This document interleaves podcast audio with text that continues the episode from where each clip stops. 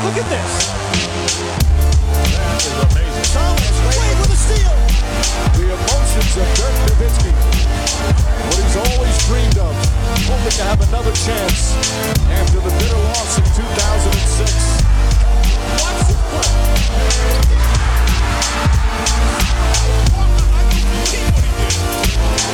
That is amazing. Hallo und willkommen zu Gut Next, dem deutschen Basketball-Podcast im Internet. Mein Name ist André Vogt und ich begrüße euch zu einer neuen Folge unseres kleinen, aber feinen Basketball-Hörspiels. Heute mit dem Fragen-Podcast am Freitag. Und ich sage direkt, heute äh, Time is of the essence, wie man so schön sagt in den USA.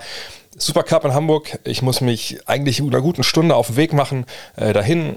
Habe einen Podcast-Partner, den ich erwarte. Dann bin ich zu Gast bei einem Podcast dort. Dann sind zwei Spiele. Und wenn ihr denkt, was, heute Supercup in Hamburg, da wusste ich gar nichts von. Gibt es da noch Karten? Ja, natürlich gibt es noch Karten.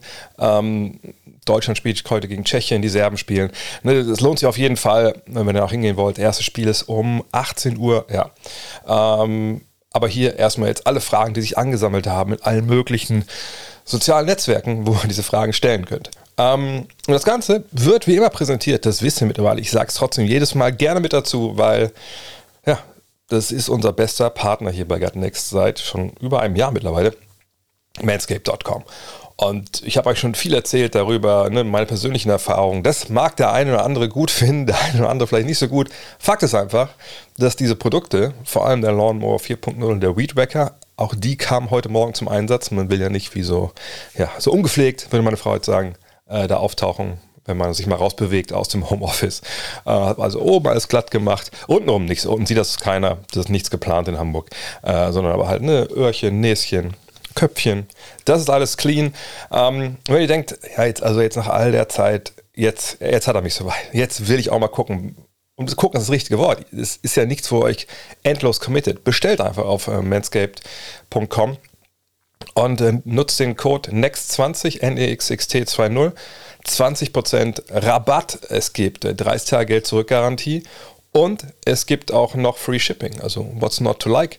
Schaut doch mal rein. Ich kann die Dinger nur empfehlen, nur immer der Hinweis. Ne? Passt auf, da gibt es ja diese ähm, Peak Hygiene Plans. Das sind so, so Abo-Modelle, wo immer wieder Sachen dann zu euch kommen, die ihr auch bezahlen müsst. Oder ihr kauft die Produkte einzeln. Das ist das Einzige, wo ich sagen muss, äh, da müsst ihr darauf achten. Ansonsten könnt ihr eigentlich da relativ wenig falsch machen. Wenn ihr das falsch macht, schickt wieder zurück. Geht doch alles. Kommen wir zu euren Fragen. Die erste kommt von Marcel Eckstein, einer der, würde ich sagen, prominentesten äh, Sixers-Fans unter den Next-Hörern.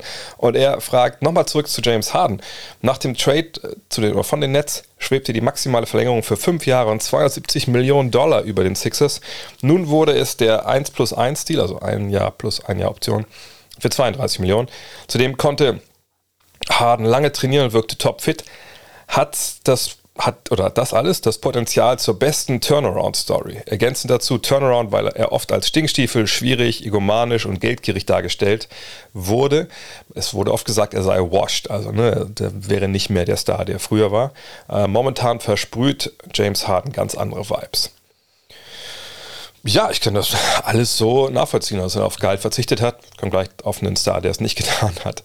Ähm, ist natürlich ihm anzurechnen, relativ hoch. Ne? Das ist ein Commitment, wo man sagt, ne, ich möchte schon, dass wir gewinnen, ähm, ich möchte meinen Teil beitragen. Ähm, ich gebe dem Marcel recht, dass man momentan, was man so sieht von ihm im Sommer, den Eindruck bekommt, der hat Bock, der ist fit. Nur einschränkend dazu muss man sagen, ähm, naja, es ist der Sommer und ich habe glaube ich, noch keine Instagram-Story oder äh, viral gegangene Videos von irgendwelchen Basketballspielern aus dem Sommer gesehen, wo die nicht fit aussahen und aussahen, als hätten die Bock. So, ähm, äh, mag sein, dass es mal irgendwelche, keine Ahnung, äh, unvorteilhaften Fotos von Zion Williamson aus dem Sommer gab oder ähnliches, aber wenn man die Basketball sieht, sieht das eigentlich immer relativ gut aus und die sehen immer halt aus, als ob die irgendwie ja jetzt schon die Saison starten können. Von daher, da würde ich nicht sehr viel drauf geben.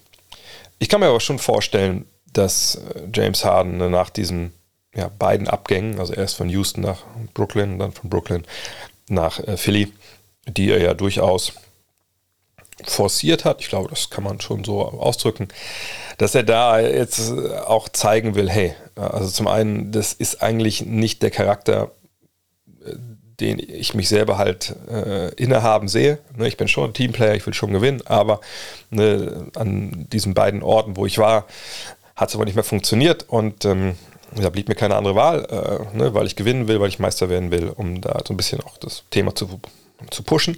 Ähm, aber äh, jetzt hier bin ich glücklich, bin mit der Murray zusammen. Ähm, ich verzichte auch auf Geld erstmal, weil ich eben gewinnen will und weil mir das wichtig ist. Und ich will jetzt zeigen, was äh, in mir steckt. Das kann man durchaus so lesen. Nur ich würde immer erstmal Vorsicht walten lassen. Ein vergangenes Jahr, ähm, glaube ich, und wir wissen natürlich nicht, wann diese Probleme anfingen zwischen Harden und der, der Franchise in, in Brooklyn. Aber wenn ihr euch erinnert, ich habe damals, glaube ich, das erste Spiel auch kommentiert oder das zweite Spiel im Netz, ich weiß gar nicht mehr so genau, aber ganz, ganz früh in der ersten Saisonwoche.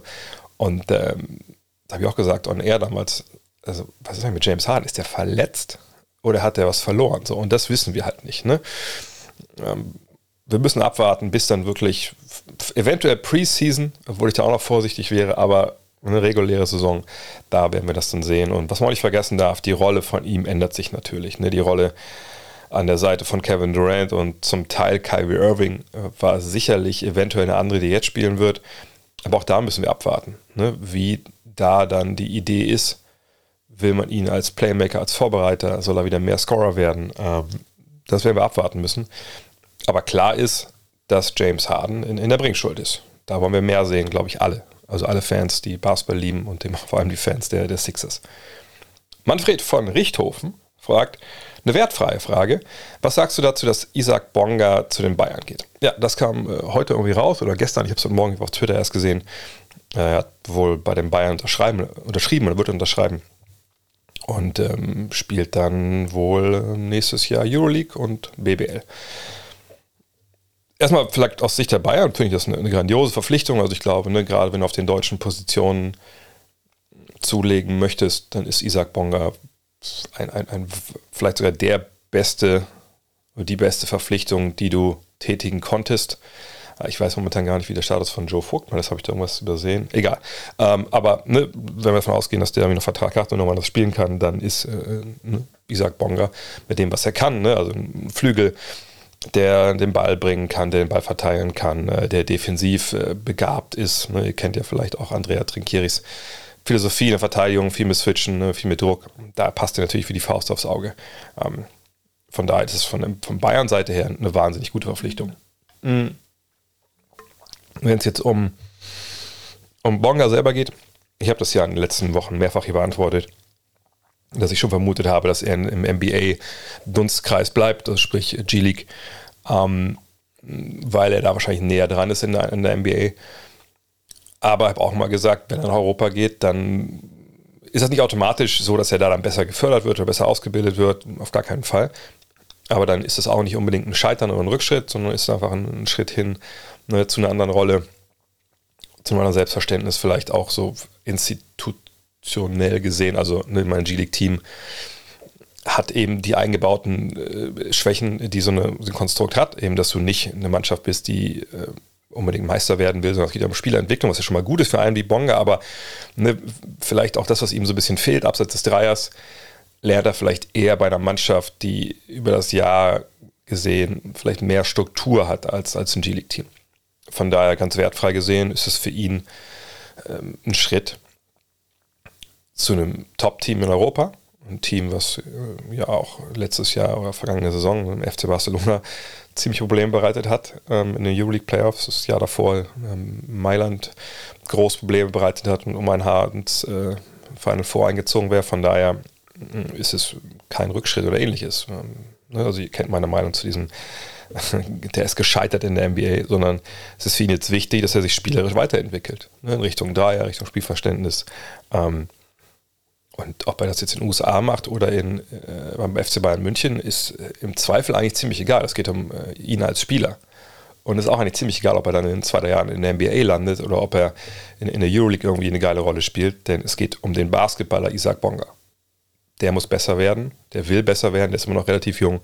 Und wenn er das bei den Bayern tut, perfekt. Wenn er das bei Rasterfechter tut, auch super. Und wenn er sagt, ey, pass auf, ich, ich brauche mal ein, zwei Tipps hier in Richtung Wurf, kann ich mal zu dir auf dem Freiplatz nach Wolfsburg kommen? Ja, dann ist es auch okay, solange er besser wird. Von daher, ich finde das eine sehr spannende Entscheidung. Mal gucken, ob er mir dann auch äh, vielleicht nächstes Jahr im Podcast der Bayern auch mal ein, zwei Sachen erzählt. Herman Pancake fragt, Kannst du erklären, warum LeBron James nicht zu weniger Gehalt verlängert hat? Er limitiert die Flexibilität der Lakers und hat rein vom bisherigen spielerischen Einkommen gut ausgesorgt.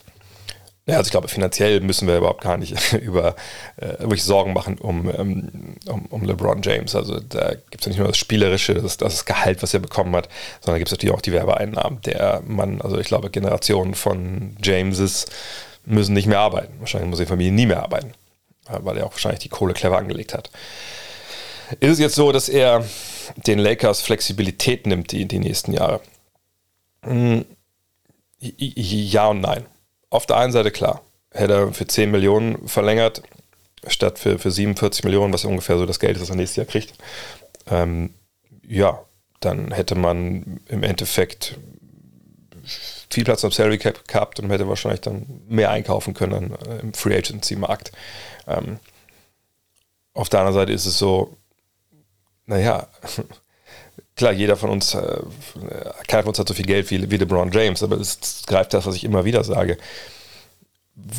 Natürlich kann ich der, der, der, der Franchise Flexibilität schenken, indem ich weniger Geld nehme. Das kann man durchaus machen. Aber ähm, naja, also, aber warum sollte ich das eigentlich tun? Also, wenn wir die Lakers uns mal anschauen, Lakers nächstes Jahr haben 108 Millionen, 109 Millionen, also mit dem Gehalt schon von James eingerechnet, was festgeschrieben ist, quasi schon, was sie ausgeben. Ähm, da muss man aber wissen, dass 13, 13,5 Millionen äh, davon sind äh, Taylor und Tucker und Damian Jones. Die haben Spieleroptionen aufs nächste Jahr. Wenn sie die ziehen, klar, ne, dann, äh, dann kriegen die das Geld auch. Das ist ja alles immer garantiert.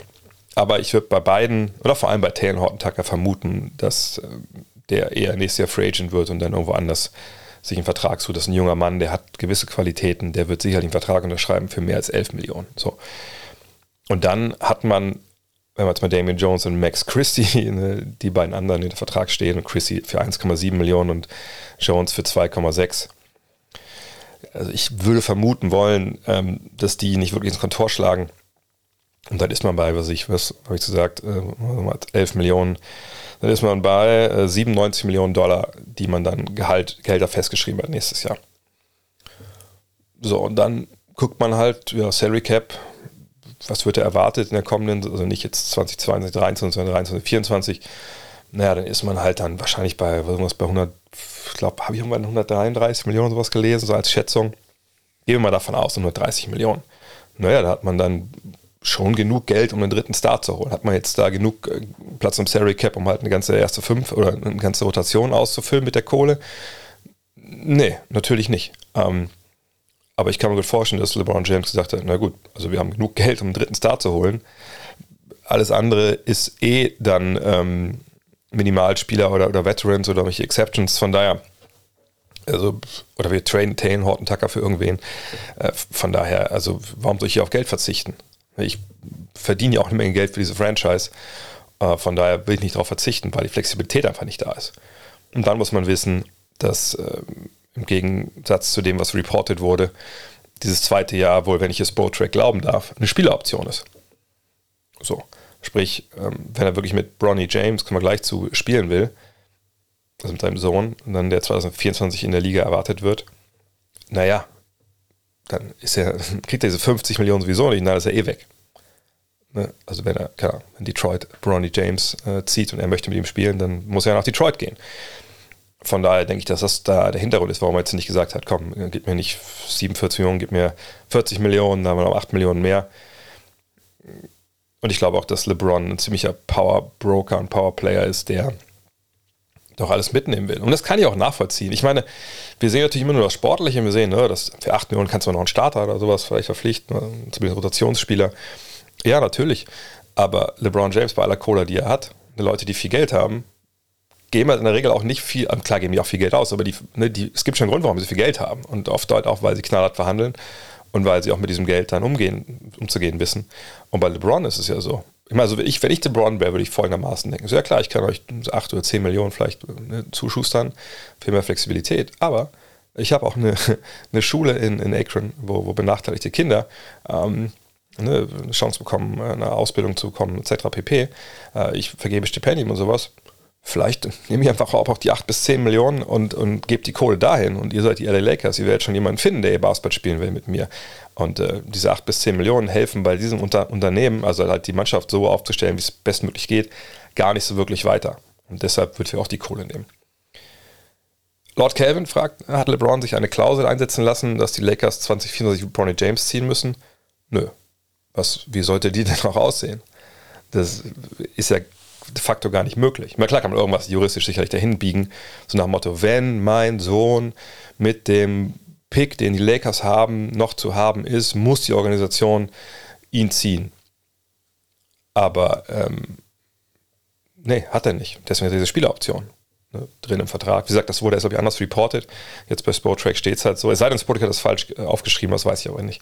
Ähm, also wenn er keine Option aufs zweite Jahr hat, äh, dann klar, wenn sein Sohn 2024 gedraftet wird und er ist noch bei den Lakers unter Vertrag, dann wird er nie mit zusammen spielen, es sei denn, er kann einen Trade forcieren.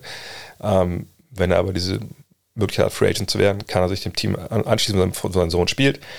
Aber so eine Klausel, wie gesagt, ähm, das macht gar keinen Sinn. Also klar kannst du den äh, reinschreiben in den Vertrag, aber das ist, glaube ich, auch schon mal ein Verstoß gegen die äh, CBA-Richtlinien, weil es ist ja auch eine gewisse Art von Tampering. Ne? LeBron hat ja auch vor ein paar Jahren mal Tampering betrieben, weil er, glaube ich, äh, hat irgendein Point hat sich da geäußert, sehr wohlwollend. Ähm, das, das sollst du ja eigentlich auch nicht. Also mal so, hey, draftet mal den und den. Ähm, von daher, äh, nee, so eine Klausel gibt es nicht.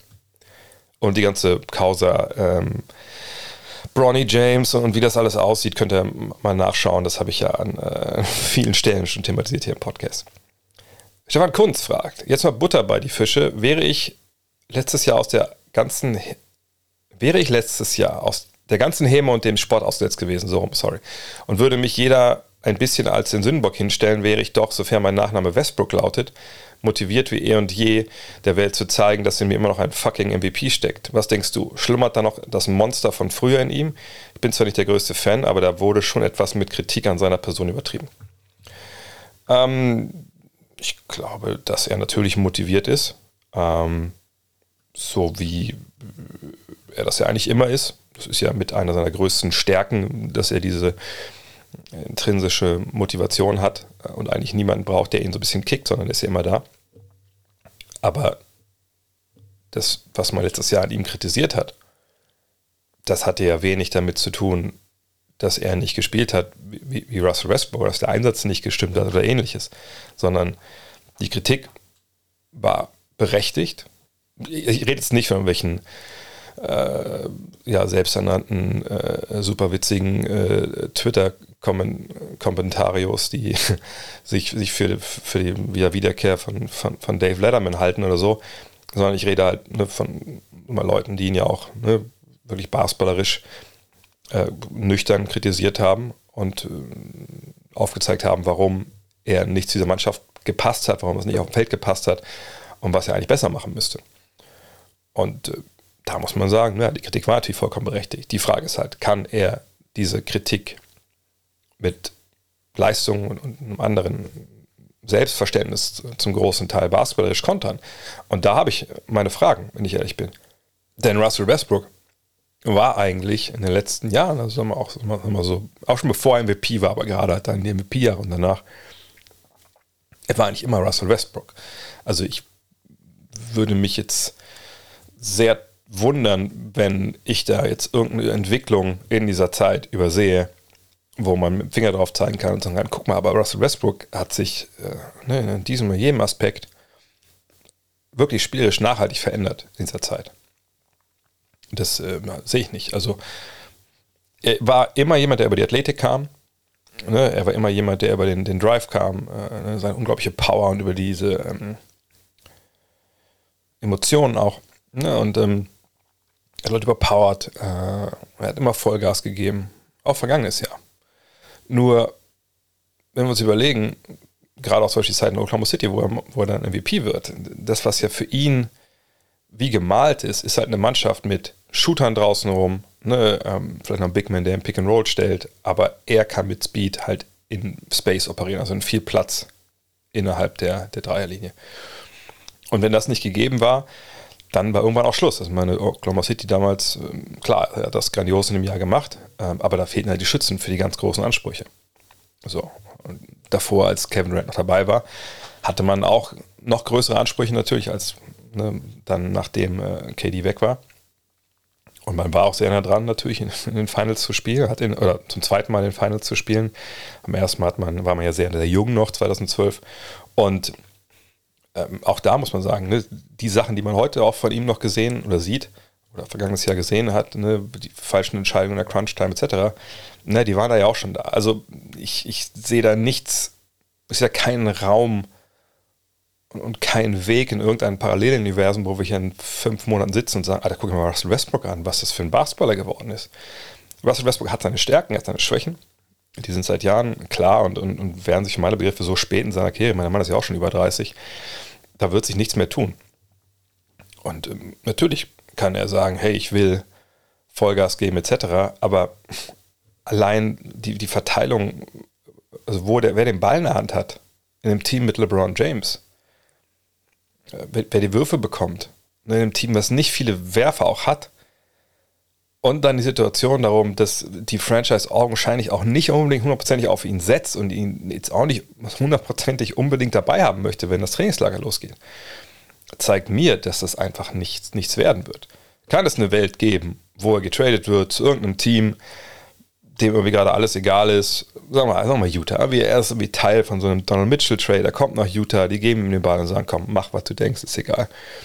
Kann er da ein Triple-Double auflegen, obwohl er und Utah, ob das dann so gut passt, eine andere Frage, aber von mit den Fans und so, aber ne, natürlich kann das sein, dass er nächstes Jahr tolle Zahlen auflegt, wenn er irgendwo anders spielt, aber nicht bei den Lakers und äh, die Reaktion, die, die hier der Stefan in der Frage beschreibt oder er behauptet beschwört, die hätte man sich vielleicht von, wenn man Fan von Russell Westbrook oder von seinen Teams ist, schon vor ein paar Jahren äh, eigentlich erhofft. Tim Frost fragt, es kommen ja viele Spieler zurück, von den hier genannten. Welchem traust du am ehesten zu, am meisten zu enttäuschen und, und die an ihnen gestellten Erwartungen nicht zu erfüllen? Und die Spieler sind Kawhi Leonard, Zion Williamson, ähm, DeJounte Murray, DeJounte Murray, okay, Damien Lillard, ähm, Ben Simmons, Michael Porter Jr., John Wall und Patrick Williams. Ähm, naja, mit so Erwartungen Enttäuschen, das ist ja immer so ein, ja, eine schwierige Nummer, denn ich weiß nicht, was eure Erwartungen, was Tims Erwartungen jetzt hier für Kawhi Leonard oder für, ach, Michael Porter Jr. haben wir vergessen, glaube ich, ne? Michael Porter Jr. ist oder John Wall oder Pat Williams, das weiß ich nicht. Es ist jetzt, also ich kann nur projizieren, was ich so meine oder fühle, denke, was ich mitbekommen habe, was so die, die Allgemeinheit erwartet von diesen, diesen acht Spielern. Also Patrick Williams würde ich sagen, da wird wenig von erwartet, weil außerhalb von Bulls-Fans auch gar nicht viele Leute wirklich mit der Arbeit von Herrn Williams vertraut sind. Ähm, den würde ich mal rausnehmen. Ähm, DeJounte Murray, klar, jetzt gab es einen Trade zu den Hawks, dann müssen wir mal abwarten, ne, wie der Ball da geteilt wird. Ich habe keine Ahnung, was jetzt wirklich Hawks-Fans wahrscheinlich von Murray erwarten. Ich würde nicht denken, dass außerhalb von Atlanta da jetzt irgendwelche Zahlenspiele bei Leuten im Kopf sind, was, was der bringen müsste, um, um da halt zu funktionieren. Ich glaube, die allermeisten sehen eher dann so defensiv da, zumindest geht es mir so. Aber das, das ist das Problem, das ist auch zu projizieren. Aber ich würde eher gucken, was er defensiv diesem Team bringt. Und das lässt sich immer schwer quantifizieren. Ähm, von daher würde ich es mal bei, bei Leonard, Williamson, Lillard, Simmons, äh, Porter und, und Wall, auf die würde ich konzentrieren wollen. Ähm, die größte Falle hat natürlich äh, Kawhi, denke ich. Ne? Das ist äh, eigentlich ein Spieler, wenn er ganz Jahr dabei wäre, wäre ein MVP-Kandidat. Ähm, lange verletzt. Da ist ein gewisses Risiko da. Aber nicht zum ersten Mal, dass er Verletzungen irgendwie äh, handeln muss. Und der ist ja jetzt auch nicht jemand, der über den Speed kommt oder so, sondern, ich habe es immer noch mal gesagt äh, im Kommentar, dass er dich ja so reinzieht in sein, äh, in sein Raumzeitkontinuum, das nur für ihn gilt und irgendwie, auch wenn er langsam dann aussieht, er trotzdem schneller als du. Ne, wie gesagt, das ist, das, ich glaube, dass der gut zurückkommt. Mit von den, also vom, vom Spiel her. Von den Zahlen muss man abwarten, denn die haben viele gute Jungs da, aber Kawhi Leonard wird schon aussehen wie Kawhi Leonard, da kann ich, also denke ich eigentlich schon. Zion, Lillard, Porter und Simmons. Ähm, ich glaube, von Simmons erwartet irgendwie keiner irgendwas momentan. Von daher würde ich auch nicht erwarten, dass, dass der enttäuscht. Ähm, Lillard war letztes Jahr verletzt und hat da tierisch enttäuscht. Von daher denke ich, dass da bergauf geht. Den würde ich auch rausnehmen. Äh, Williamson, Porter und Wall. Ähm, bei Porter, ich denke schon, dass der, wenn er gesund ist, dann Zahlen vorne auflegen wird und darauf gucken ja die meisten, weil da glaube ich auch nicht, dass da es, es irgendwie Probleme gibt. Wall und Williamson, also Williamson wird, glaube ich, auch die Zahlen bringen, die wir von ihm so ein bisschen erwarten. Ne, klar, bei ihm hängt es am Körper. Klar kann es enttäuschend sein, wenn er nicht anders aussieht als vergangenes Jahr. Äh, aber hoffen wir mal, dass das besser geworden ist. Von daher lande ich bei John Wall. Ich glaube, bei John Wall ist es so, dass die allermeisten, weil wir natürlich jetzt ewig, ewige Zeiten nicht gesehen haben, eben wenn sie an John Wall denken, denken die, oh ja, John Wall, Point Guard Rakete, gibt dir 20 und 10. Und das sehe ich aber nicht. Also, ne, ich denke, er ist eine Verstärkung auf jeden Fall. Ähm, ich denke jetzt auch nicht, dass er wirklich über 35 Minuten oder so bekommt. Ich denke, er wird sich schon den, den Spot auf der 1 ein bisschen mit Reggie Jackson teilen. Ähm, er ist im besten Fall die dritte Option, wahrscheinlich eher so die vierte im Angriff. Von daher, ja, John Wall würde ich sagen, der wird wahrscheinlich die von mir erwarteten Erwartungen am ehesten da laufen. Ante Saja oder Zaya, ich weiß nicht, wie man das ausspricht, sorry. Äh, was traust du den Clippers denn zu in der kommenden Saison?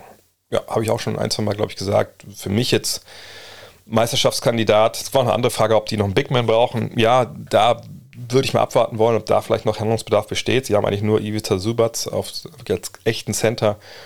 Da haben sie Robert Covington, der hat das schon oft genug gespielt. Von daher, das, das dürfte auch funktionieren. Ähm, dann haben sie natürlich jemanden wie, ähm, wie Marcus Morris Senior, der da mal hingehen kann. Ähm, ne, das kann man alles, vielleicht mal ein Kawhi Leonard mal ganz klein, mal ganz wild ist. So, ähm, das ist ja in den Playoffs gar nicht so das Thema. So, die Frage ist ein bisschen, ne, während der regulären Saison brauchst du dann noch jemanden auf der großen Position. Da werden sie wahrscheinlich einfach schauen. Ähm, wenn man auch per Trade irgendwie aktiv werden muss, haben sie auf jeden Fall genug Spieler, die man da eventuell mit reinwerfen kann. Also um die mache ich mir jetzt da eigentlich auf, auf diese Personalie keine Sorgen. Wichtiger wird sein, dass man ne, Leonard integriert, Wall integriert, dass alle fit bleiben, ne, dass sie vor allem defensiv, das ist ja sehr, sehr switchable, ähm, da einen guten Mix finden, ähm, dass jeder zufrieden ist. Also ne, es müssen alle auch damit klarkommen, dass ihre Spielzeit, außer jetzt natürlich bei George und bei Leonard, obwohl Leonard wahrscheinlich auch vielleicht nicht so viel spielen wird, wie alle vielleicht erwarten. Ich schon vorstellen kann, dass man ihn so ein bisschen ähm, ins Regal legt während der regulären Saison und sagt, komm, heute reichen nochmal 15 oder 20 Minuten. Ähm, aber es wird sicherlich Härtefälle geben mit der Spielzeit. Und dann ist immer die Frage, ähm, ja, tragen das alle so mit?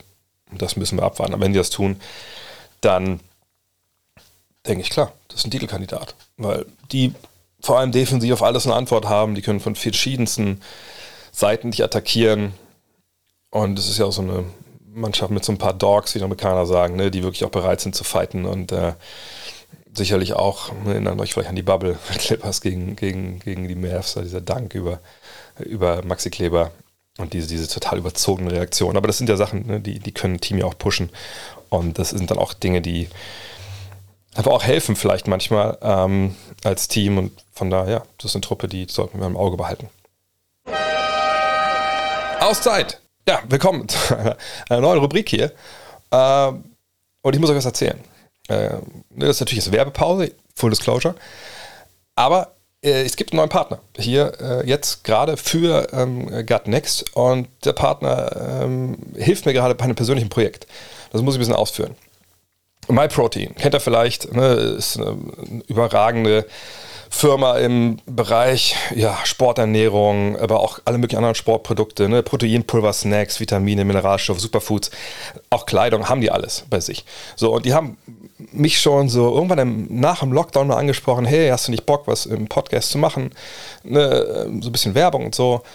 Und da dachte ich mir, ah, eigentlich eine gute Idee, weil ich muss eh was tun. Jetzt, äh, da hat mein, mein, mein Post-Lockdown-Buddy sich auch schon so ein bisschen abgezeichnet. Und dann, aber habe ich dann abgelenkt und gesagt, nee, aber irgendwie jetzt ist auch gerade nicht die Zeit, ich, ich kriege das nicht hin. Ähm, ne, weil es auch hier zu Hause natürlich auch, auch viel ähm, los war, ne, mit Kinderbetreuung und so. Und ich konnte einfach nicht so sportlich aktiv sein, um erstmal auch zu testen, was sie so anbieten. Ähm, und zu sehen, ob, ob, mir das überhaupt schmeckt, ob das hilft und so. Ähm, naja, und dann hat das, das hingezogen, ewig und ewig. Dann haben sie nochmal gefragt, als ich das Buch geschrieben habe, sagt so, ja, nee, das geht gerade gar nicht. Ich habe gar keine Zeit für irgendwas. Ich bin nur im Office. Aber jetzt passt. Und jetzt habe ich eine Zeit lang schon ähm, ja, mir so ein paar Shakes von denen bestellt, so ein bisschen was zum Zwischendurch, so snacken. Äh, habe auch mal so echt vegane Sachen ausprobiert, wenn meine Frau Doktor zu Hause sagt halt, das wäre auch eine tolle Idee, vielleicht wenn du so mal in die Richtung gehst. Und ich habe ja hier mein, mein Homeoffice ja auch zum Home Gym umgewandelt und äh, ich habe ja dieses Ziel, äh, Dank mit 50, das ist jetzt nicht mehr so lange hin, das ist halt nächstes Jahr, ist man 50. So, und das soll nicht ein Dank sein, wie auf einem runtergeschraubten Korb im Garten, sondern das soll 3,5 Meter sein und das soll auch halbwegs aussehen. So, von daher ist jetzt äh, MyProtein ähm, Partner hier auch bei Gut Next. Und ich habe mit dem ich auch geredet, so, hey, wie machen wir das? Machen wir irgendwie so äh, Gutscheincode, das habe ich mal gesehen bei einem Influencer, der das macht. Und die meinten, ja klar. Und der Code ist einfach äh, Gut Next.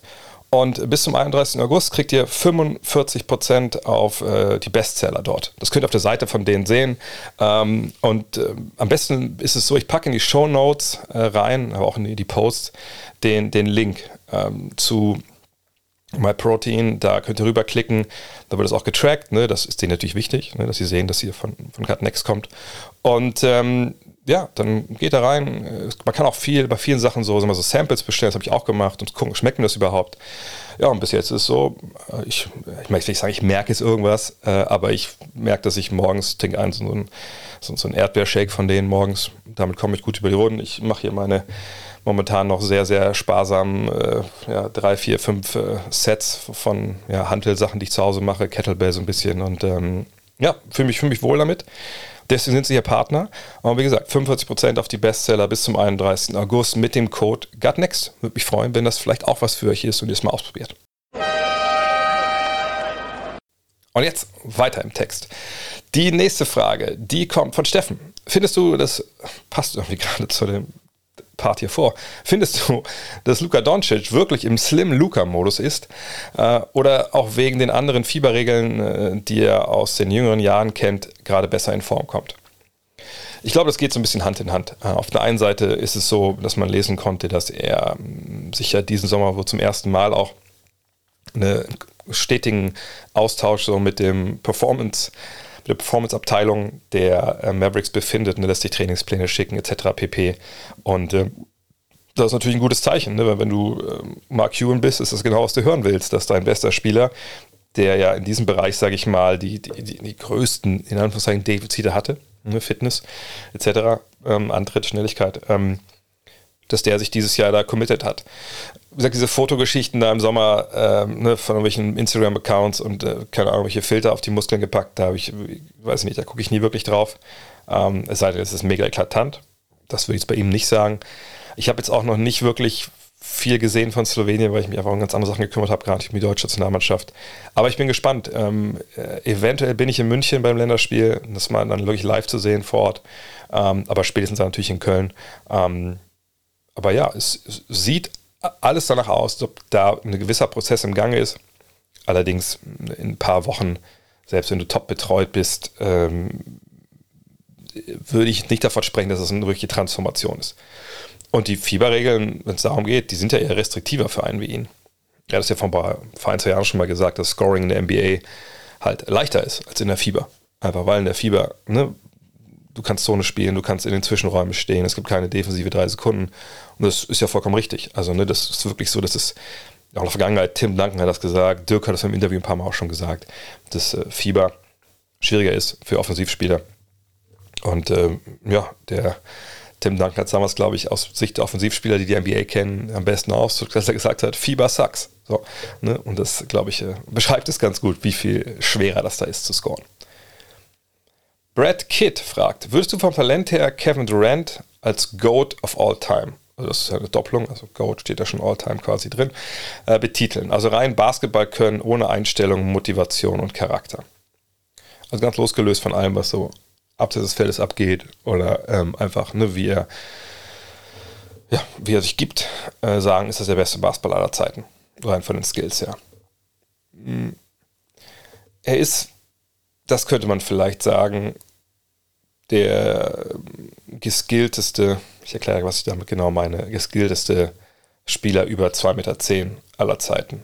Ich glaube, damit könnte ich mich anfreunden, das so zu formulieren. Ne? Weil mir würde jetzt ehrlich gesagt keiner einfallen, äh, über 210, 211, der so mit dem Ball umgeht, so wirft äh, und nicht jetzt nur aus dem Stand, sondern auch aus dem Dribbling ähm, wie er. Also das würde ich unterschreiben wollen. Allerdings ist Basketball ähm, Skills ne, oder, oder Talent. Talent ist ja das falsche Wort in der Frage. Eigentlich geht es ja um die Fertigkeiten und Fähigkeiten, die er hat. Ähm, also diese, diese, Fähigkeiten und Fertigkeiten, damit ist ja nicht nur gemeint, was kann ich technisch in Drills bringen.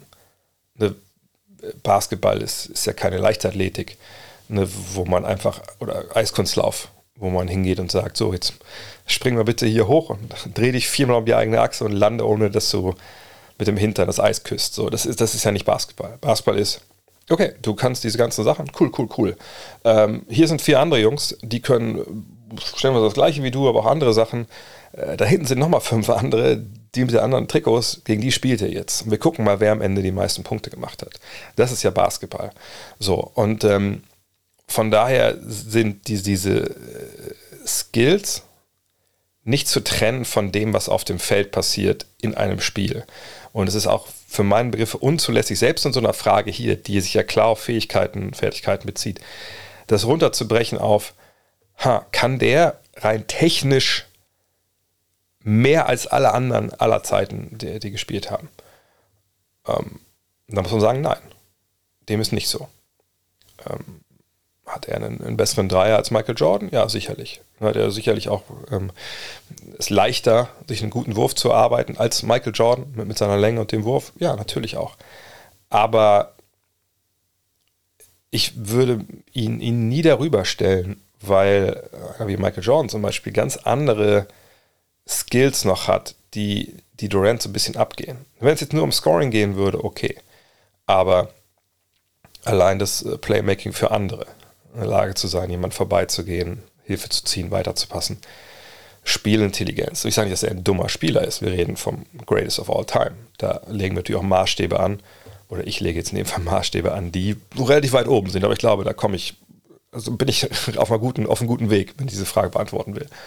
Und da äh, bin ich ganz ehrlich, da habe ich Durant wahrscheinlich noch nicht mal Top 3 oder 4, weil viel, was im Basketball ja oft so ein bisschen untergeht, hat ja auch mit Entscheidungsfindung zu tun. Äh, Sachen antizipieren, Sachen analysieren auf dem Feld und im Flow ja oft von, von wirklich sich ständig äh, ändernden Verhältnissen vor mir, da ne, den richtigen Weg zu finden. Und, und da muss ich sagen, da gibt es wahrscheinlich sogar eine Handvoll Leute, die ich vor ihm nennen würde. Also Jordan auf jeden Fall. Ich würde LeBron auch vor ihm nennen. Ich äh, würde sicherlich Magic und Bird vor ihm nennen. Ähm, ne, von daher, ich weiß, wo die Frage herkommt. Aber nein, ähm, für mich ist Kevin Durant bei aller Qualität ähm, und vielleicht ist er der beste 1 gegen 1 Spieler, aber ich würde ihn nie als, als besten Basketballer bezeichnen. U-Star Rhymes fragt, wäre Janis Antetokounmpo schon in seiner Zeit, schon einer Zeit vor Dirk Nowitzki so etwas wie ein Shooting Big Man gewesen? Ähm, naja, er hätte sicherlich, wenn er da gespielt hätte, sag ich mal so um, weiß ich nicht, äh, 1995 oder sowas, hätte man gesagt, da, der lange da, der wirft, wirft, das ist ein Shooter, also der schießt viel als Big Man. Aber das wäre sicherlich kein Kompliment gewesen, sondern man hätte ihm das sicherlich relativ schnell austreiben äh, wollen, dass er diese Würfe halt nimmt. Und ich glaube auch nicht, dass bei, bei seiner Quote, die er so auflegt, ähm, man, wie gesagt, ihn da gelobt hätte oder dass das was gewesen wäre, was mit seinen Coaches viel durchgegangen wäre. Zumal er jetzt nicht jemand ist, der auch in, in der Mitteldistanz oder so viel wirft. Ne? Also klar reden wir bei, bei Dirk immer über den Dreier auch, ne? aber das ist manchmal auch so eine gewisse Überhöhung von einem Skill, wenn man sieht, wie viele Würfe er eigentlich genommen hat, auch so Mitteldistanz und so, das ist natürlich noch ein paar andere Werte. Ähm, und es gab ja dann vor Dirk Nowitzki auch schon Spieler, die eine Mitteldistanz als Big Man geworfen haben. Sie gab uns mal Dreierlinie raus. Ne? Ähm, Spieler wie Bob McAdoo zum Beispiel. Ich glaube, Jack Sigma war auch jemand, der dann relativ viel von draußen schon gearbeitet hat. Ähm, Rashid Wallace ist vielleicht dann äh, ein bisschen später, aber natürlich, ähm, ne, das Einzelne gab es da schon. Und ihn als, wenn man ihn dann gesehen, der in den 90ern hätte gesagt, okay, was das erste, was dir zu diesem Spieler einfällt, dann oft ist das bei diesen Prädikaten ja so. Das ist jetzt ja nichts, was man, also bei Dirk sagt man ja nicht, oh, er ist aber ein toller Verteidiger, äh, ein toller Rebounder, auch ein Shooting Big Man, sondern das ist ja das Erste, was man denkt. Und da, wenn man in den 90er Jahren das gesehen hätte, hätte man nicht gesagt, oh, das ist aber ein Shooting Big Man, hätte man gesagt, Alter, das ist, das ist ein, ein, ein unfassbarer Seven-Foot-Point Guard das wäre das Erste gewesen, was einem einfällt. Uh, und Shooting Big nicht. Von daher würde ich nicht sagen, dass das wirklich ähm, ganz vorne gestanden hätte auf dieser ähm, Liste, wie man ihn eingeordnet äh, hätte. Ähm, von daher, nee, nee, Shooting Big Man nicht. Und ich glaube auch, wie gesagt, wenn er in den 90ern gelandet wäre in der NBA und er ist jemand, der sehr coachable ist, äh, ist auch eine andere Regelzeit damals, haben wir auch nicht vergessen. Das ist ja dann was, wo ähm, Handchecking erlaubt ist, klar wäre auch für ihn natürlich was, wo man sich durcharbeiten muss, aber ich glaube, wir haben alle Janis schon mal gesehen ohne Ärmel. Ähm, ne, da, der hat, glaube ich, noch Power, um sich da durchzuarbeiten. Ähm, aber wenn es dann einen Trainer geht, mit dem sagt, komm, nimm euch den Ball, mach euch, geht zum Korb. Ähm, naja, es gab ja dann, also es, klar gab es auch keine defensive 3-Sekunden-Regel. Ähm, aber es, es gab ja vor allem äh, dann eben diese Illegal Defense. Also du konntest ja auch nicht irgendwie deinen Zwischenräumen rum, rumlaufen, ganz mal kurz, sondern der hat da einfach mit dem Drive dominiert. Und das hätte man ihm auch machen lassen und machen und machen und machen und machen. Und ähm, von daher, äh, das wäre das, was die Leute, die ihn gesehen hätten, damals äh, an ihrem als erstes ausgemacht hätten und nicht das Shooting. Hassun fragt: Top 10 Offensive Point Guard of all time. Gehört Dame Lillard dazu? Puh, ähm, naja, Offensive ist natürlich auch mal jetzt wieder so ein nicht ganz klar definierter Begriff. Ne? Da reden wir jetzt von Scoring. Also ich würde es, hast du, tut mir leid, wenn du das jetzt nicht meintest, aber ich würde es, verstehe ich die Frage, umformulieren in, ist Dame Top 10 Scoring Point Guard of all time? Da würde ich ganz klar sagen, ja und wir überlegen, dass äh, die, die Scorer oder die, die Starter, die Stars auf der 1 über Jahrzehnte eigentlich deren Hauptaufgabe halt äh, nicht war, Dreier zu werfen und zu punkten, sondern ne, das Spiel zu organisieren. Natürlich gab es auch genug Scorer, aber guckt euch zum Beispiel Isaiah Thomas an, ne, der, der durchaus äh, große offensive Qualität hatte, auch wenn der Dreier jetzt abging. Ähm, aber ne, selbst so einer wie er hat sich halt zurückgenommen, ne, um dem Team halt das zu geben, was es braucht und ein Team zu steuern, ein Team zu spüren und ein Team so zu versorgen mit dem, was es braucht, mit Pässen hier, mit Plays da etc. Das ist heute anders, weil sich die Regeln geändert haben, ähm, weil sich das Spiel selber auch verändert hat, ne? Statistikrevolution, äh, Analytics. Und ähm, von daher, ja, Dame Lillard ist eine halbe Stufe hinter Steph Curry. Wahrscheinlich tut mir da so ein Unrecht, vielleicht ist es wahrscheinlich noch viel, viel, vielleicht ist eine Drittelstufe drunter. Ähm, und daher würde ich sagen, ja, ganz klar. Ganz klar, der Top 10 Scoring Guards. Leg mal selber die, die Top Scoring Guards der, der 80er und 90er. Also zum Beispiel jemand wie, wie Magic, ja, für mich der beste Point aller Zeiten ist, würde ich jetzt scoringmäßig nicht vor Dame nennen, wenn es nur um Scoren geht. Also du selber, was kannst, kannst du uns Buckets holen? Ne, jetzt nicht nur einmal, sondern einfach mehrfach. Und da hat er natürlich mit seinem Dreier aus dem Dribbling hat er ganz andere Waffen, Dame, als das Magic zum Beispiel hatte. Obwohl Magic für mich klar, also wirklich klar, klar, klar der bessere Point Guard ist insgesamt. Ähm, aber Top 10 äh, Scoring, ja, da würde ich äh, Dame mit einsortieren. Top 10 All-Time Offensive im Sinne von, wir nehmen noch das Playmaking dazu. Da würde ich sagen, würde wahrscheinlich dran scheitern, aber das, das müsste ich mir mal in Ruhe überlegen. Stuttgarter 81 fragt, könnte, steht F. Wagner, aber das ist nicht der von der Bildzeitung, oder? Egal. könnte Franz Wagner, ich denke, der ist es, ne? jetzt schon in seinen jungen Jahren einer der Spieler der Euro werden. Ich persönlich denke, er wird ein gutes Turnier spielen. Ja, das ist ein gutes Turnierspiel, da gehe ich auch von aus. Nur, das reicht ja nicht, um einer der Spieler einer ganzen Euro-Basket zu werden. Ähm, die Frage ist auch, wie groß will man das aufmachen? Also das All-Tournament-Team vielleicht, ja, die fünf Spieler. Da würde ich mich schon sehr wundern, wenn er da dabei ist. Also wenn wir halbwegs davon ausgehen, dass die Serben, die Slowenen und die Griechen so halbwegs weit kommen, sagen wir mal Viertelfinale plus. Dann gehe ich davon aus, dass drei Plätze schon weg sind, eben an natürlich Jokic, Antetokounmpo und, und, äh, äh und Doncic. Und dann müsste Deutschland da schon mitmischen, mindestens Halbfinale. Und er müsste wahrscheinlich auch dann der beste Spieler, äh, statistisch vor allem von Deutschland sein. Ich sage, dass das unmöglich ist, aber da, da muss schon viel zusammengehen. Fakt ist, dass äh, Franz Wagner jetzt bisher äh, bei seinem Debüt für die Nationalmannschaft das exzellent macht, wahnsinnig guter Spieler ist. Aber ich glaube nicht, dass er auf diese Zahlen kommen kann, um da mit diesen, diesen Superstars, diesen NBA-Superstars mitzuspielen. Ähm, aber wie gesagt, es, es, es, gibt eine Chance, dass das passiert, aber ich denke, die, die ist relativ gering. Äh, aber wenn ihr den Podcast mit, mit Lukas Feldhaus gehört habt, dann habt ihr auch gehört, dass ich gesagt habe, okay, also für mich äh, ist so diese, dieses Trio, Dennis Schröder auf der Eins, ne, Franz Wagner auf dem Flügel, so sekundärer Ballhändler auch, und Joe Vogtmann, die drei zusammen, das ist so das, glaube ich, aus dem sich die Offensive, die Skills von den drei, also Joe Vogtmann als Passing Big Man, daraus wird sich so diese deutsche Offensive hoffentlich speisen und ich hoffe, wir sehen das heute Abend auch dann äh, gegen, gegen Tschechien. Ähm, aber wie gesagt, All-Tournament-Team, so definiert mal einer der Spieler der Euro. Da sehe ich Franz eigentlich nicht. Noch nicht. Jonas Meyer, was sind deine Top 10 DBB-Spieler of all time? Puh, ui, ähm, das ist so eine Frage, da wünsche ich mir, dass die vielleicht auch ein bisschen vorbereitet hätte. Fangen wir mal an. Äh, Dirk Nowitzki. Also einfach jetzt auch mal so skillsmäßig, wenn ich irgendwie ein Team zusammenstellen sollte, jetzt einfach nur ganz, ganz schnell. Dirk, Detlef, Dennis, wir haben was mit den Ds, ne?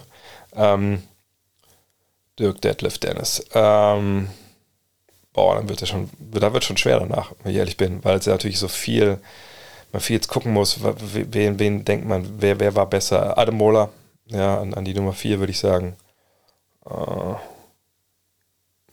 ich weiß ja nicht ehrlich gesagt, wie viele Länderspiele der Einzelne hatte, aber rein so von den Skills her, top of my head, sagen wir es mal so. Chris Welp, äh, wenn wir bei 5, Mm. So, dann, ähm, also wir machen mal Dirk, Deadlift, Dennis, Adam Moller, Chris Welp, ähm, Patrick Femerling, 6. Ähm, ja, Jörg, ist Jörg Nürnberger besser als Pascal Roller, alle und Co. Boah, ich bin alt. Sagen wir, sagen wir ja, sind wir bei 7. Ähm, und ich lasse jetzt mal zum Beispiel Franz, lasse zum Beispiel draußen, weil einfach das jetzt ist, ist, ist, ist zu neu noch alles. Äh, was mit Maxi und Daniel, kann man die nennen, sollte man die nennen? Ähm, haben natürlich schon ein paar Turniere gespielt. Ja, wahrscheinlich die beiden. Stefan Beek oder so. Also sagt, es ist super, super schwer. Ähm, Top 3 auf jeden Fall weiß ich. Aber Top 10. Vielleicht nochmal die Frage nächste Woche stellen, einfach so klar, so die, das ist die perfekte Nationalmannschaft oder sowas das kann ich vielleicht mal zusammenstellen. Also Top 10 Spieler ist jetzt schwierig immer. Markus Schrie fragt, ich fand deine Erläuterung zur nicht mehr Vergabe von Russell, also von Bill Russells Nummer 6 völlig einleuchtend. Oh, danke.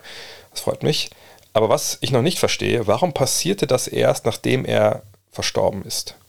Hat das sportkulturelle Gründe? Ich selber finde es, finde es äh, inzwischen befremdlich und schade, aber lass mich gerne aufklären.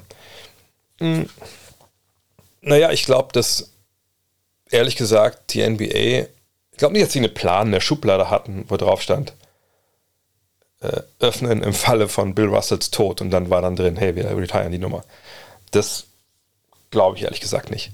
Ähm, ich ähm, denke, dass das eine Idee war, die von außen an sie herangetragen wurde und, äh, und das League Office und die gesagt haben, ey, das, das sollten wir wirklich machen. Das hatten wir gar nicht so auf dem Schirm.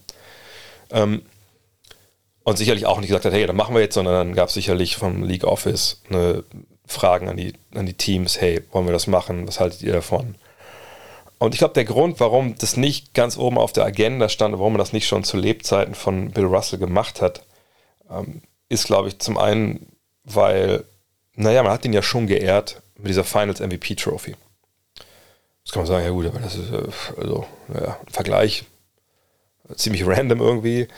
Ja, okay, verstehe ich. Aber diese Ehrung gab es nun mal. Die gab es zu Lebzeiten. Und man hat ihn immer eingeladen, dann zu den NBA Finals zum, zum Übergeben. Und das fand ich eigentlich eine, auch eine, eine sehr, sehr starke bemerkenswerte Geste, dass man gesagt hat als Liga, okay, das ist der Mensch oder der Spieler, der für unseren Sport, für unsere Liga dieses Thema Gewinnen, ne, dieses Thema, ich bin der beste Spieler des, des besten Teams und ich bin hauptverantwortlich dafür, dass wir den Titel gewinnen, dass sie das so personifiziert sehen in Bill Russell oder gesehen haben oder immer noch sehen, weil es geht ja weiter mit dem Award. Das fand ich schon, das fand ich krass. Wir haben dann die, die, ähm, die Verlängerung gesehen, sage ich mal, mit der Eastern Conference MVP, Western Conference MVP. Ich habe mich darüber lustig gemacht, oder der Western Conference Finals, Eastern Conference Finals MVP, habe mich darüber lustig gemacht. Äh, ja, aber auch, äh, ist auch okay. Aber da sieht man ja auch diese gleiche Idee, dass man sagt, hey, die Eastern Conference, dafür steht halt Larry Bird der hat sein Leben da gespielt. Der war wichtig damals, ne, dass wir diesen, diesen Konflikt, diesen Ost-West-Konflikt in der NBA heraufbeschworen haben, genau wie Magic dafür wichtig war für den Westen. So. Und, und diese, diese gleiche Logik, ne, die bei Bill Russell, ne, Finals MVP, äh, Trophy, dann äh, wurde da auch angewendet. Und, und das finde ich eigentlich cool und das finde ich bemerkenswert, dass man äh, diese, im Endeffekt jetzt an drei, wenn wir uns erweitern, äh, großen Legenden auch wirklich hinstellt und sagt, hey, die sind der absolute Ausdruck für ne, diese jeweilige, das jeweilige Thema. Und ich, ich kann mir gut vorstellen, dass die NBA gedacht hat, ja, damit haben wir ihm ein, ein, ein Denkmal gesetzt und äh, so, Jobs dann. Ähm, und da muss man ja sagen, äh, nachdem das passiert ist, dass nachdem das, dass man ihm äh, das gewidmet hat, kam natürlich äh, die Black Lives Matter Bewegung viel mehr in den Fokus. Auch und vor allem natürlich durch die Bubble in Orlando. Und ähm, Black Lives Matter ist ja im Endeffekt, ich will nicht sagen, es ist eine Weiterführung, aber es ist ja auf, auf einem Zeitstrahl, folgt das ja, ja, jetzt natürlich Jahrzehnte später, aber es ist ja das gleiche, also das gleiche Thema, der gleiche Kampf, den natürlich in den 60er Jahren, 70er Jahren ähm, Leute eben wie Bill Russell, Muhammad Ali, äh, wenig die großen Sportaktivisten, schwarzen Sportaktivisten, Jim Brown, glaube ich, damals auch, äh, in, in der MR gekämpft haben oder in den USA gekämpft haben, der wird jetzt weitergeführt. Ne? Halt vielleicht nicht von so prominenten Namen stellenweise, aber ne, das ist ja eine Verlängerung davon. Und ich, ich kann mir vorstellen, dass halt äh, die Tatsache, dass dieses Thema immer noch so, leider Gottes, so noch präsent ist und dass man da immer noch viel kämpfen muss, damit es da was passiert, ähm, auch dazu beigetragen hat, dass jetzt nach dem Tod von Bill Russell man gesagt, hey, wir müssen den äh, noch mehr ehren.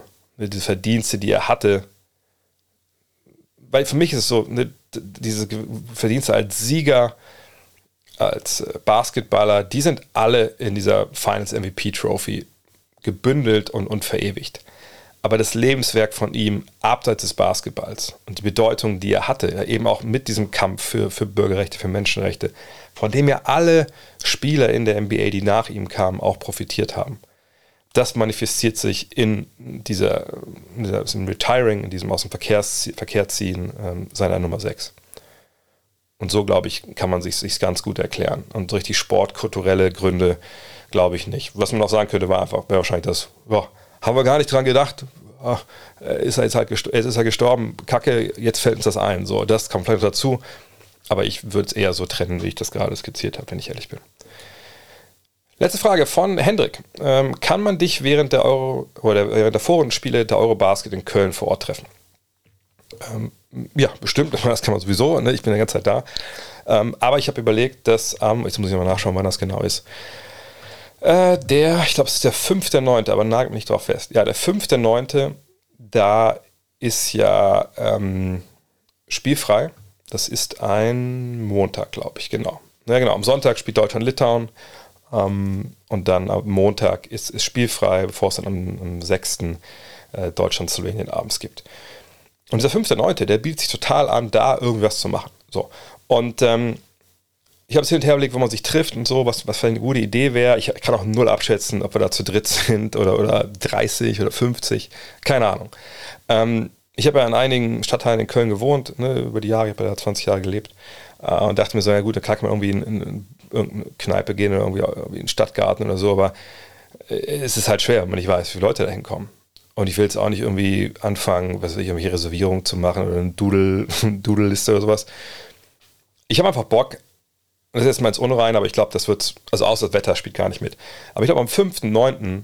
sich in, in Köln zu treffen, am Rhein, da gibt es ja in, in Deutsch einen Basketballplatz, da ist, da ist genug Platz für alle. Da kann man sich an einem Bütchen äh, ein paar Kölsch holen, da setzt man sich da abends hin, äh, am späten Nachmittag, guckt ein bisschen, äh, ein paar Leute können zocken, ich will sicherlich nicht zocken. Ähm, es sei denn, ich bin bis dahin schon, schon mega slim, äh, aber ich glaube, dass so schnell geht das nicht. Das würde, da wären schon andere Substanzen im Spiel. Ähm, und dann machen wir was, na, na, klar, coole zwei, drei Stunden irgendwie. Und äh, ja, und, und, dann muss ich abends irgendwie auch streamen, denke ich. ich mache viel auf Twitch dann auch, aber ähm, nee, das, das wäre dann da. Äh, ja, das kann ich mir vorstellen. 5.9. könnt ihr euch schon mal so ein bisschen mit, mit ähm, Bleistift in euren Kalender eintragen, äh, dass man da was macht. Aber ansonsten könntet ihr immer auch Hallo sagen, wenn ihr mich irgendwie in der Halle seht oder so. Äh, vielleicht äh, auch da Disclaimer, ich werde nicht immer, gerade wenn ich irgendwie auf der Pressetribüne bin und dann irgendwem rede oder so, wird es vielleicht nicht, nicht immer möglich sein, dass ich vorbeikomme. Aber wenn ich es mitkriege, sage ich bestimmt mal kurz Hallo oder heb den Arm oder so. Aber ansonsten, klar, sprecht mich immer gerne an und dann, äh, gesagt, ich weiß nicht, wie viel Zeit ich habe. Manchmal muss man auch schnell mal zur Pressekonferenz und so hin. Aber ähm, ja, das ist eigentlich in der Regel kein Problem. Ja, in diesem Sinne, das war's für heute. Ähm, Nochmal der Hinweis, ne, Manscape äh, Next 2.0, 20% und MyProtein Gut Next 45% auf die Bestseller. Ähm, bis zum 31. August. Schaut auf jeden Fall mal in die äh, Beschreibung auf der Website auf cutnext.de, aber ich werde es auch bei dem Social Post mit dazu packen. Ja, und jetzt geht's nach Hamburg. Ich habe noch 10 Minuten alles abzumischen. Das kriege ich wahrscheinlich hin. In diesem Sinne, vielleicht uns heute Abend schon in, in, der Barclays Arena. Ansonsten hören wir uns dann später am Tag am Morgen wieder. Da gibt es den zweiten Teil äh, des EM-Spezials mit einem ganz speziellen Gast, dessen Tätigkeit bei der Nationalmannschaft äh, gerade sehr im Fokus steht. So viel kann ich sagen. Bis dann. Ciao. Hello. Look at this.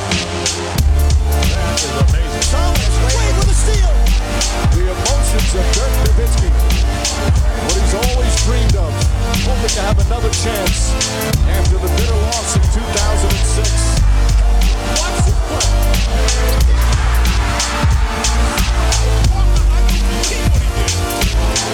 That is amazing.